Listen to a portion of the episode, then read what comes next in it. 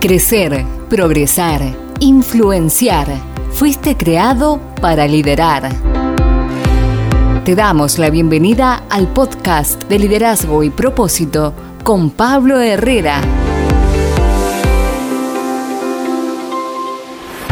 Bendiciones, les saluda Pablo Herrera, bienvenidos a este episodio donde descubriremos cuál es nuestro propósito. Para ello debemos hacernos tres preguntas fundamentales para comenzar a dar pasos firmes.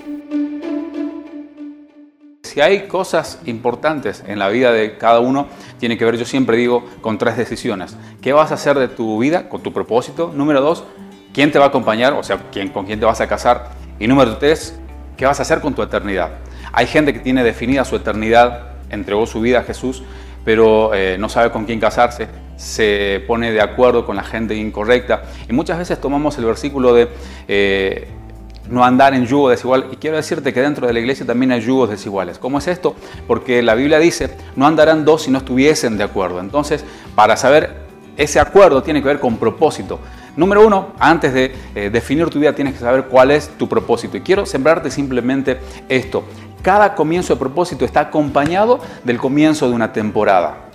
Presta atención, cada comienzo de propósito está acompañado del comienzo de una temporada. Dice el libro de Eclesiastés capítulo 3 que todo tiene su hora, no solamente aquí en la tierra, sino que todo tiene su tiempo en el cielo.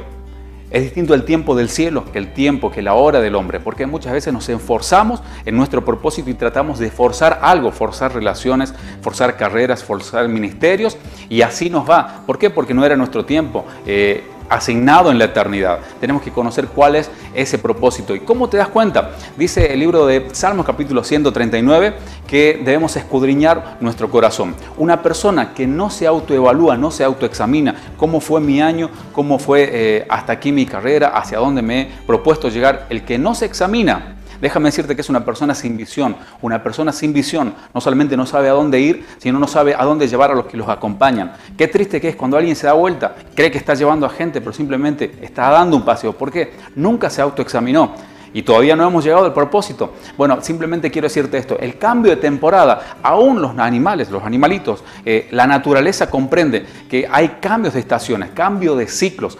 Qué triste que es muchas, muchas veces gente que cuando llegó el cambio de temporada, llega el calor y siguen utilizando la ropa de la temporada anterior. No sé si me estoy explicando. ¿Por qué? Muchos dicen, bueno, pero eh, para moverme yo no quiero dejar mi familia, no quiero dejar mi iglesia, no quiero dejar mi ministerio. Y ese espíritu de tradición lleva muchas veces a confundirnos en nuestro propósito.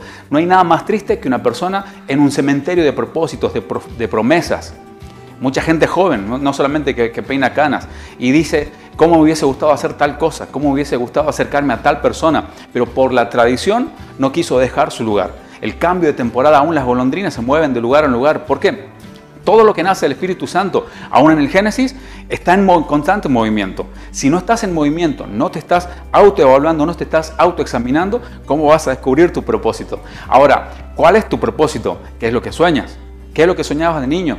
Alguien te dijo, eso no se puede, allí no se va a poder. ¿Por qué? Porque tu papá no pudo, porque ahí en la congregación donde estás no se hace eso. Bueno, déjame decirte algo. Cristo es paz, Cristo es amor.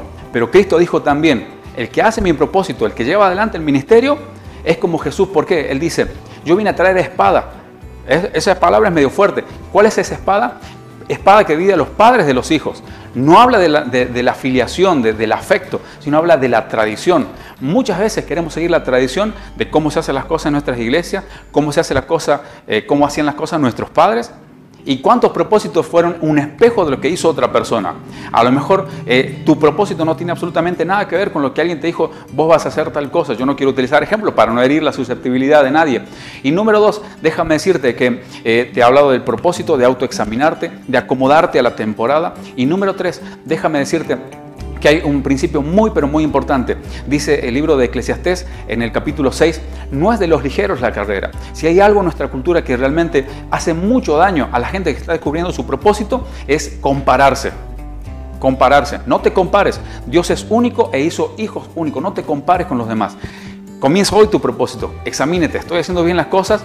Con quienes me rodeo. A lo mejor en mi próximo cambio de temporada me tengo que sacar la ropa vieja, me tengo que sacar las relaciones que, no, que me están intoxicando. Y número tres, tranquilo, paso a paso, porque dice Jeremías 29:11 que los planes que tiene Dios para nosotros son de bien y no de mal. Tu futuro está asegurado. Dios te bendiga.